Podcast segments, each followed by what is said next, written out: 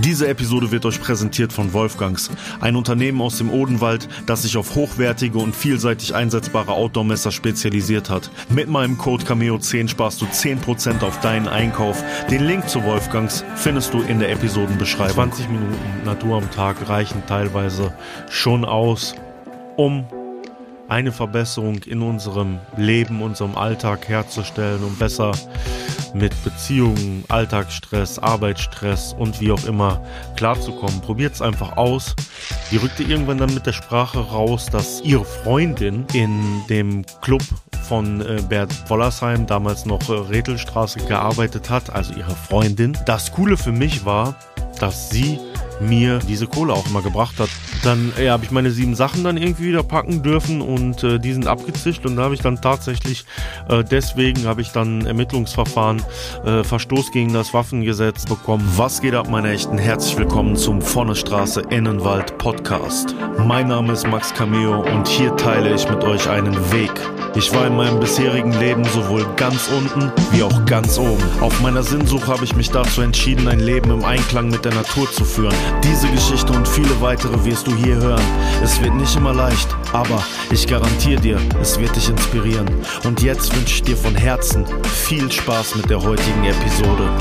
Herzlich willkommen und schön, dass du wieder mit am Start bist. Hier bei einer neuen Folge von der Straße Innenwald. Wenn du den Podcast und mich supporten möchtest, dann klicke jetzt bitte in den Reiter, wo du diesen Podcast bewerten kannst. Und lass eine positive Bewertung da. Das hilft mir, den Podcast weiter zu pushen.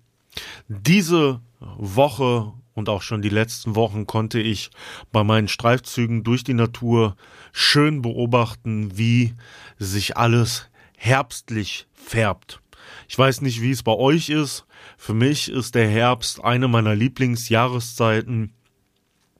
Je länger der Winter andauert, äh, ertappe ich mich teilweise auch dabei, wie ja, es mir dann doch deutlich zu lange kalt ist und ich mich schon wieder nach wärmeren Temperaturen sehne. Aber im Herbst oder im Herbst geht's mir eigentlich immer so, dass ich mich ziemlich darüber freue, dass es ein bisschen kälter wird, dass alles ein bisschen ruhiger wird und gerade in den letzten Tagen haben wir eine schöne Herbstsonne.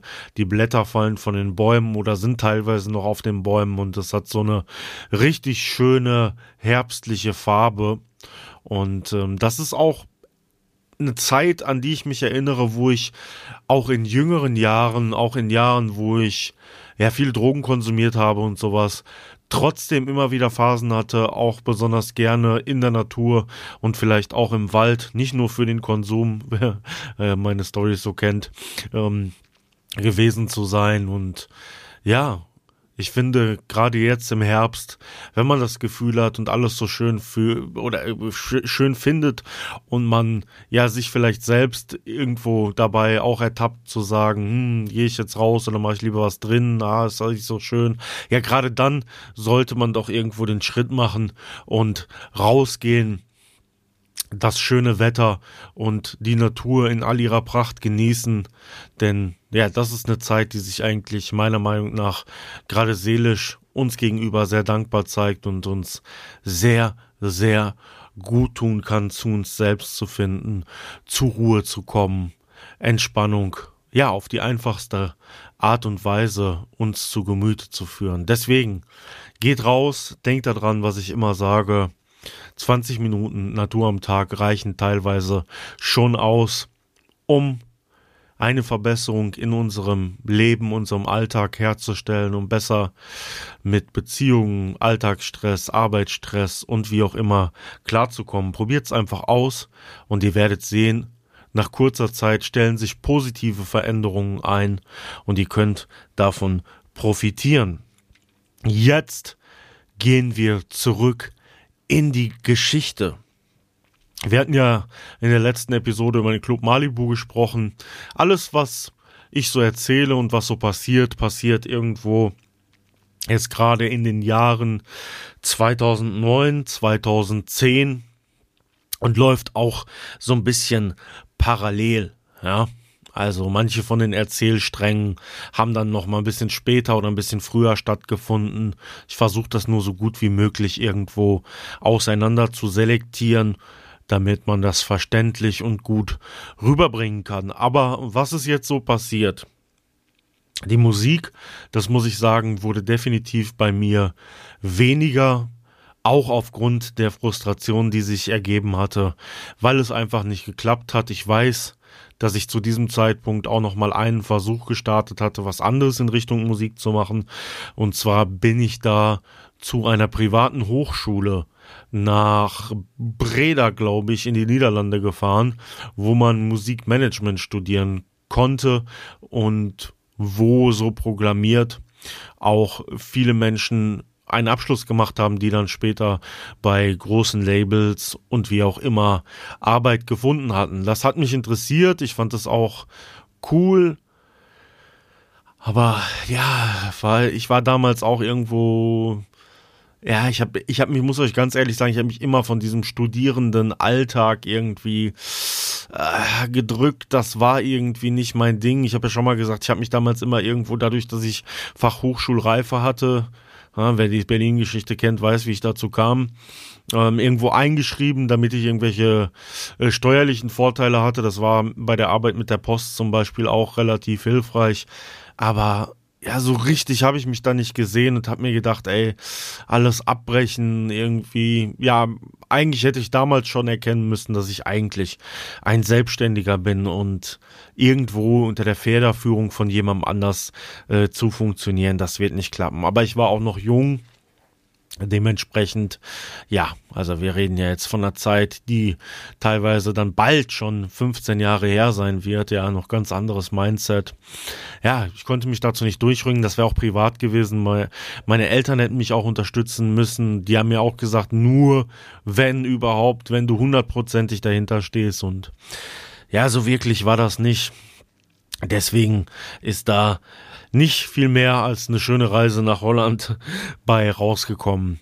Ich kann mich erinnern, zu dem Zeitpunkt habe ich auch musikalisch so die letzten Anlaufschritte gemacht. Ich habe ähm, damals ein paar wirklich schöne Songs zusammen mit äh, Nelson gemacht, mit Nelson Müller, der heute ja auch ein sehr bekannter Fernsehkoch ist und seinen Weg erfolgreich gestaltet hat. Wir hatten damals auch relativ viel miteinander zu tun. Wir echt ein paar coole Songs gemacht, die nie rauskamen. Ja, und das war tatsächlich wirklich so ein bisschen so das Letzte, was ich dann äh, in Musik gemacht hat. Ich kann mich dann danach auch gar nicht mehr erinnern oder dass ich dann eine lange Zeit echt fast gar nichts mehr gemacht hatte, weil ich einfach irgendwo äh, die Schnauze wirklich gestrichen voll hatte. Ja, das Pumpen, also Training, Kraftsport wurde für mich dann immer wichtiger und war vielleicht auch so ein bisschen noch mehr Ausgleich als früher auch irgendwo meine Frustration dabei, dass das nichts so wirklich lief, was meine Träume anging. Irgendwie konnte ich das dabei ganz gut ausbauen und ähm, das war auch die erste Zeit, also ich habe früher immer, so wie ich es heute auch wieder mache, zu Hause trainiert. Das war auch die erste Zeit, wo ich dann äh, mehr noch auch in Fitnessstudio gegangen bin und ich kann mich ganz gut erinnern, dass diese Zeit, um, um diesen Zeitpunkt damals herum, auch die Zeit war, als das Thema Rocker immer mehr äh, in das Interessen oder in den Interessensradius von jungen Menschen wie mir kam, die auch teilweise aus der Rap-Szene kamen. Also ich kann euch äh, an vielen Händen Leute aufzählen, die ich damals kannte aus dem Hip-Hop-Rap-Bereich, die später bei den, bei den großen Clubs irgendwo Mitglieder wurden. Und ähm, das, das, das, das war da aber noch nicht so. Das war dann erst zwei, drei Jahre später. Aber da war so der Punkt, wo ich glaube, viele Leute dieses, dieses Interesse daran hatten und ähm, ja, so der, der, der erste Konflikt zwischen Hells Angels und Bandidos damals ging auch irgendwo los und irgendwie interessierte man sich dafür und das war irgendwie ja auch so dieser Wendepunkt, ne? Das war alles noch relativ oldschool, aber man merkte, die, die suchen Nachwuchs, da bewegt sich was und deswegen hat das schon wirklich viel Interesse auch irgendwo hervorgerufen und ich habe auch dann damals jung und ähm, naiv wie ich war, angefangen, mich dafür zu interessieren und auch ähm, dann schon gewisse Leute kennenzulernen, um noch, um nicht darüber nachzudenken, einzusteigen, sondern erstmal sich ja darüber Gedanken zu machen und zu lernen, was, womit hat das was überhaupt zu tun. Aber ich kann mich erinnern und ich glaube, viele Leute, die heute ähm, zu den Menschen gehören, die in der Öffentlichkeit auf über ihre Vergangenheit auch in den Clubs reden, ähm, sind genau in dieser Zeit wie ich auch dann mit Interesse da äh, oder haben mit ihren Augen mit Interesse dahingeschielt und äh, da ergeben sich relativ gleiche Biografien auch zumindest bei Leuten, die so sind wie ich. Nicht viele von denen sind äh, damit da rausgekommen, dass sie heute Naturschutz und äh, Naturliebe machen aber ähm, einige andere doch mit Sicherheit auch so, ähm, dass sie zumindest der Gewalt und dem allen abgeschworen haben. Ja. Ähm, eine ganz lustige Episode aus dieser Zeit ist die, die ist mir jetzt ähm, die Tage eingefallen. Ich habe damals ähm, ein Mädchen kennengelernt, die in Düsseldorf angeblich in einem Hotel arbeitete und ähm, habe mich mehrmals mit ihr getroffen und ähm, je öfter ich mit ihr traf, fiel mir immer auf, dass sie äh, relativ viel Geld hatte, 100 Euro Scheine. Und äh, dann lernt man sich so ein bisschen besser kennen und ähm, sagte dann, ich habe, muss ganz ehrlich sagen, ich habe mit ihr immer nur ja diese Treffen gehabt und so rumshakern und äh, rummachen, was weiß ich so, aber er war jetzt nie irgendwie eine Beziehung so. Und ähm, die rückte irgendwann dann mit der Sprache raus, dass ihre Freundin in dem Club von äh, Bert Wollersheim, damals noch äh, Rethelstraße, glaube ich, war das. Ähm, liebe Grüße an meinen Freund Bert an dieser Stelle. Ähm, das ist auch noch was, was ich ihm mal erzählen muss. ähm, gearbeitet hat, also ihre Freundin. Und ähm, sie wäre immer nur dabei fürs Feiern, wobei das auch tatsächlich möglich sein könnte, weil ähm, Bert damals auch viele Feiern in seinen Etablissements ähm, gemacht hat. Das wurde ja alles ein bisschen anders geführt, als man das so kennt. Ähm, trotzdem war ich mir mir eigentlich ziemlich sicher, dass sie auch da arbeitet und sie hat mit Sicherheit auch die Nähe zu mir dann damals gesucht, weil sie wusste, dass ich in dem Bereich auch was zu tun hatte. Aber so richtig ist sie nicht mit der Sprache rausgekommen und mir war es auch im Grunde genommen eigentlich scheißegal. Das Coole für mich war, dass sie mir ähm, diese Kohle auch immer gebracht hat und wir uns damit ein ziemlich gutes Leben gemacht haben. Und laut ihrer Aussage war es immer so, dass dieses Geld angeblich von Bert selbst kam und er ihr das immer schenken würde. Ja, also wie gesagt, ich habe da äh, mit ihm noch nie drüber gesprochen. Wenn wir uns mal auf dem Kaffee treffen, dann muss ich das auf jeden Fall machen. Äh, falls ihr ähm, Interesse habt, was von Bert und mir zu sehen, könnt ihr euch auch gerne bei YouTube mal ein Video dazu anschauen. Wir haben, glaube ich, zwei zusammen produziert. Ähm, auch mit coolen Geschichten über Bert sein Leben. Aber ähm, ja, so, so war das gewesen. Das hat mich natürlich auch in dieser Hinsicht nochmal wieder cool fühlen lassen, ne? Also so cool, ich nehme die Kohle von der und so. Ihr wisst ja, da habe ich ja vorher schon erklärt, äh, wie ich damals irgendwo so drauf war und ähm, was mein Mindset war. Deswegen hat mir das äh, ziemlich gut gefallen und ich habe damals, muss ich auch sagen, vor anderen Leuten gerne die Story übernommen, dass sie das Geld von ihm kriegt und dann mir gibt. Ne, ich war ja ein junger Pisser, der äh, sich dann damit noch ein bisschen besser hervorstellen konnte. Dann ähm, kommt jetzt jemand auch in mein Leben, die, der, die, die, ähm, für die nächsten Jahre auch sehr wichtig sein wird, denn sie ist die Mutter meiner Tochter. Heute sind wir nicht mehr zusammen, aber wir ziehen unsere Tochter zusammen und gemeinsam groß in einem harmonischen und guten Verhältnis. Aber ähm, ja, wir haben uns damals kennengelernt und ich muss sagen, dass sie für mich zu dem Zeitpunkt äh, eine große Hilfe war für mein Leben, denn ihr merkt ja an meinen Stories, wie lost ich auch irgendwo war. Ähm, sie hatte einen wirklich festen Job und ähm, mit all meiner Hustlerei und all meinen Höhen und Tiefen konnte ich mich da ähm, ziemlich gut auf sie verlassen und wir haben auch nach der Zeit eine sehr ernsthafte Beziehung eingegangen oder sind eine ernsthafte Beziehung eingegangen, ähm, bei der ich, und das kann ich nach all den Jahren sagen, mit Sicherheit ähm, viele Fehler auch begangen habe, viele Sachen falsch gemacht habe und mich teilweise auch ja, äh, sehr schlecht verhalten habe. Also das Mindset, was ich hier noch habe, äh, das hat sehr lange auch äh, durch diese Beziehung gedauert, äh, sich zu verändern. Ja? Aber wie kam das zustande? Ähm, sie kam mehr aus der Richtung Köln und ich hatte mich, ich weiß auch nicht, wie das kam, schon sowieso mehr in Richtung Köln auch irgendwo orientiert und auch viele Freunde von mir, das war ganz lustig, das war irgendwie äh, so eine Zeit, als, glaube ich, ja, das war vielleicht unserem Alter auch damals geschuldet, äh, Anfang 20, Mitte 20, wie auch immer, dass man irgendwie nach einer noch größeren Stadt oder schielte, als wir das so kannten, jetzt hier aus Dortmund. Und äh, so kam es mir doch ziemlich gelegen, auch dann eine Freundin zu haben, die ja, in, äh, sich in dieser Stadt bewegt und dort auch in der Nähe äh, dann gewohnt hat. Also ähm, hatte ich Freunde, die dann auch nach Köln gegangen sind und bin selbst auch sehr oft dorthin gefahren. Ein Kumpel von mir hatte da auch ein Musikstudio aufgemacht noch. Das heißt, da habe ich mich auch in diesem Umfeld bewegt, selbst weniger aufgenommen, einfach mehr bei dem Aufbau des Studios geholfen. Ich kann mich dann auch erinnern, dass noch ein anderer guter Freund von mir nach Köln zog und wir dann das erste Mal auch uns in den Fitnessstudios in Köln umgeschaut haben, damals noch McFit an der Hohenstraße und sowas. Äh, trainieren und da auch so mit den Leuten in Berührung kommen aus der Türsteher-Szene, aus der Rocker-Szene. Ja, äh, Köln damals ja immer rot-weiß gewesen, während ja das Umfeld, was ich dann eher hatte in Dortmund und sowas, mehr ähm, Red and Gold war, also Bandidos, man kann ja hier ganz offen äh, sprechen.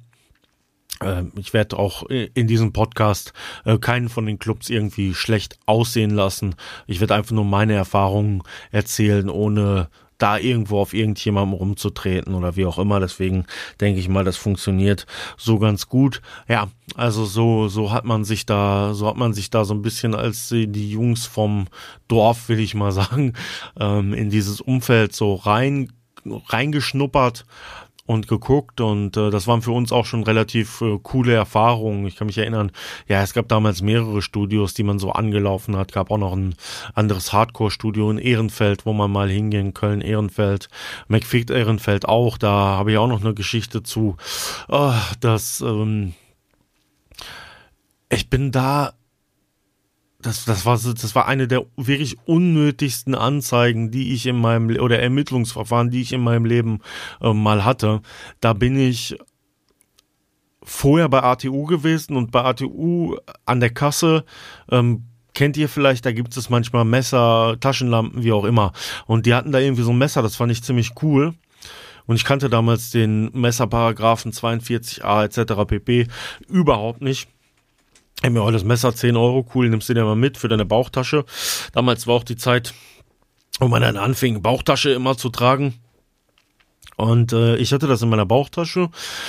Und wenn man von dieser Hauptstraße, wenn für, für Kölner unter euch, wenn man von dieser Hauptstraße da in Ehrenfeld, da kann man durch so einen kleinen Park gehen und dann kommt man hinten zu dem McFit in Ehrenfeld. Ich weiß nicht mehr, ob das heute noch da ist, aber zumindest war, damals war das so. Und dieser Park, das wusste ich nicht, war irgendwie so ein Drogenumschlagspark. Auf jeden Fall. Wirklich, das ist wirklich jetzt, diese Story ist wirklich die, das unnötigste Ermittlungsverfahren meines Lebens. Ich laufe durch diesen Park und hinter mir so ein Typ, hallo, ich denke mir, boah, lass mich in Ruhe. Geh weiter. Hallo? Ich denke mir so, Max, dreh dich nicht um, lass dich nicht provozieren, geh weiter. Entschuldigung. Ich so, geh weiter. Stopp, Polizei. Ich guck den so an, ich denke mir, was bist du denn für ein Penner, Alter, hier? Er hat Zivilpolizei. Und dann kam schon aus der anderen Ecke des Parks noch irgendwie so ein anderer äh, äh, Wyatt Earp äh, daher, ja und äh, halten mir echt ihren Dings. Ich denke, die wollen mich verarschen. Ne? Also die haben sich wirklich wie die letzten Junkies da, also sowas kann ich nur aus amerikanischen Filmen, wie die, Entschuldigung, wie die letzten äh, Junkies gekleidet, um da irgendwie wahrscheinlich von Leuten zu kaufen oder wie auch immer. Und ähm, ich denke, ja, was wollt ihr jetzt von mir? Was, was wollt ihr? Ja, einmal Personenkontrolle, einmal äh, Taschen auslernen, etc., etc. Ich so, jetzt doch nicht euer Ernst jetzt oder was? Doch, auslernen. Und dann war keine Ahnung, so ein Tisch oder so, keine Ahnung. Ich alles aufgeleert ge, ähm, geleert und dann sagt er zu mir, also du siehst aus wie ein Dealer. Aber haben wir wohl einen Fehlschlag gemacht. Ich so, hä, warum sehe ich aus wie ein Dealer? Keine Ahnung. Ja, passt so in das Erscheinungsgebild hier. Äh, äh, Rocker, Dealer, bla bla, was weiß ich, Hooligan, keine Ahnung, was der da für einen Scheiß er erzählt hatte. Weil ich glaube, in dem Park äh, und auch äh, wenn irgendjemand wie ich da so aussah und in dieses Schema reinpackt, hätte er wohl eher Läufer, die in diesem Park verkaufen, als äh, selber zu verkaufen. Weil ich war damals auch schon mehr trainiert, kurze Haare, fast Glatze, äh, sehr sportlich irgendwie. Also äh, so auffällig würde ich da jetzt nicht äh, zu Werke gehen. Naja. Auf jeden Fall war er dann relativ enttäuscht, dass das nicht klappte. Und dann sein Kollege ganz glücklich. Ach, guck mal, Wolle hier, da haben wir doch was. Ein Handmesser. Ich so, wie? Ich so, ey, ich hab das Messer gekauft bei, äh, bei, bei ATU. Ja, das ist aber ein Einhandmesser. Da kriegst du jetzt eine Anzeige für. Ich so, das ist doch jetzt nicht euer Ernst. Ich habe das bei, ich habe das bei bei ATU. Ich so, ihr sucht Drogen bei mir und äh, findet dann das Messer und da, ja, machen wir jetzt. Ja, da haben die das Messer. Ich so, und jetzt was mit dem Messer? Ja, das kriegst du nicht wieder dann ja, habe ich meine sieben Sachen dann irgendwie wieder packen dürfen und äh, die sind abgezischt und da habe ich dann tatsächlich äh, deswegen habe ich dann Ermittlungsverfahren äh, Verstoß gegen das Waffengesetz äh, Paragraph so und so 42a wahrscheinlich dann äh, bekommen äh, wegen diesem Einhandmesser ja. Und da habe ich mich innerlich habe ich mich so aufgeregt ne und den Paragraphen habe ich dann erst später verstanden aber ATU oder solche großen Firmen sind sich natürlich indessen bewusst dass das dann zwar besessen, aber nicht geführt werden darf, was die da für 10 Euro an der Kasse verklatschen und möchte gar nicht wissen, wie viele Leute, vielleicht auch jemand unter euch, äh, mal auf sowas reingefallen ist und dadurch dann Probleme hatte. Ja, also da gab es in der Zeit bestimmt andere Sachen, wo ich hätte ein Ermittlungsverfahren können, haben können, äh, was wesentlich äh, äh, äh, mehr zu dem gepasst hätte, was, was ich, was ich machen würde, irgendwie als, als den Quatsch da, den die mit mir abgezogen haben.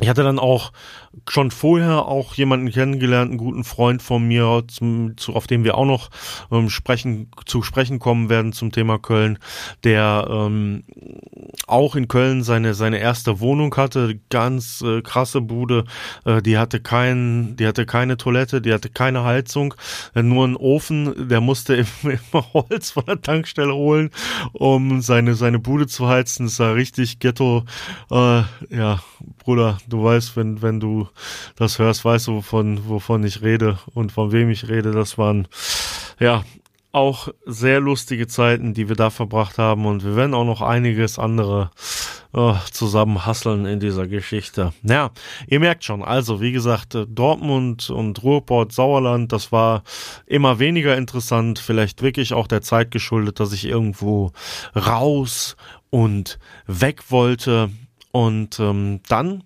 ja, dadurch, dass ich dann diese Freundin auch dort hatte, war dann tatsächlich auch die Idee bei mir, mal wieder die Heimat zu verlassen und dann gehen Köln zu ziehen.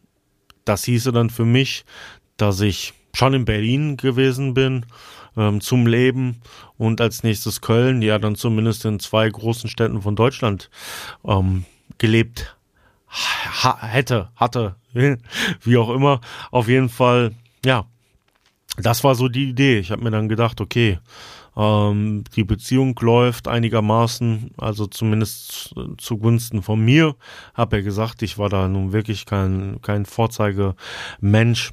Aber ähm, wir haben darüber gesprochen und uns dann entschieden, um dann zusammenzuziehen.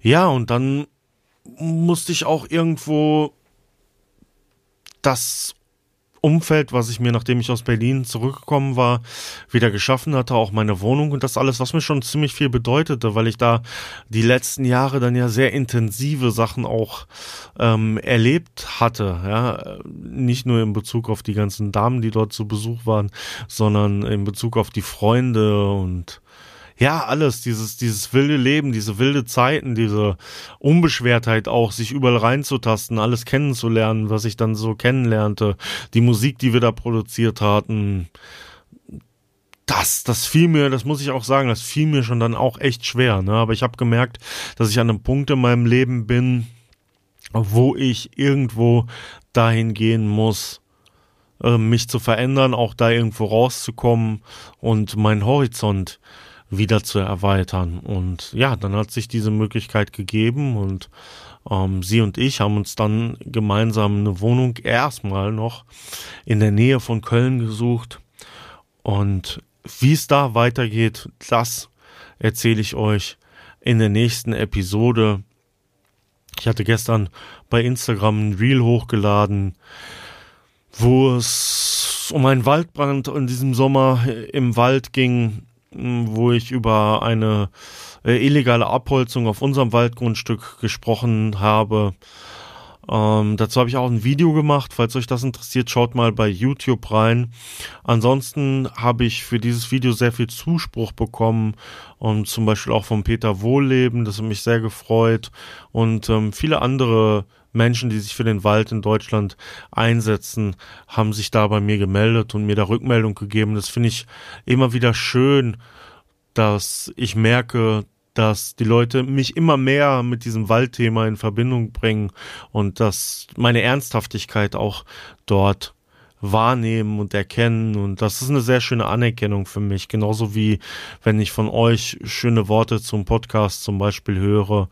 Also an dieser Stelle nochmal vielen Dank an euch alle, dass ihr mir immer zuhört und dass ihr mir die Chance gibt, euch zu beweisen von der Straße in den Wald. So funktioniert's und wir hören uns dann bei der nächsten Episode wieder. Bis dahin wünsche euch alles Gute, lasst es euch gut gehen. Wir hören uns. Ich bin draußen. Peace.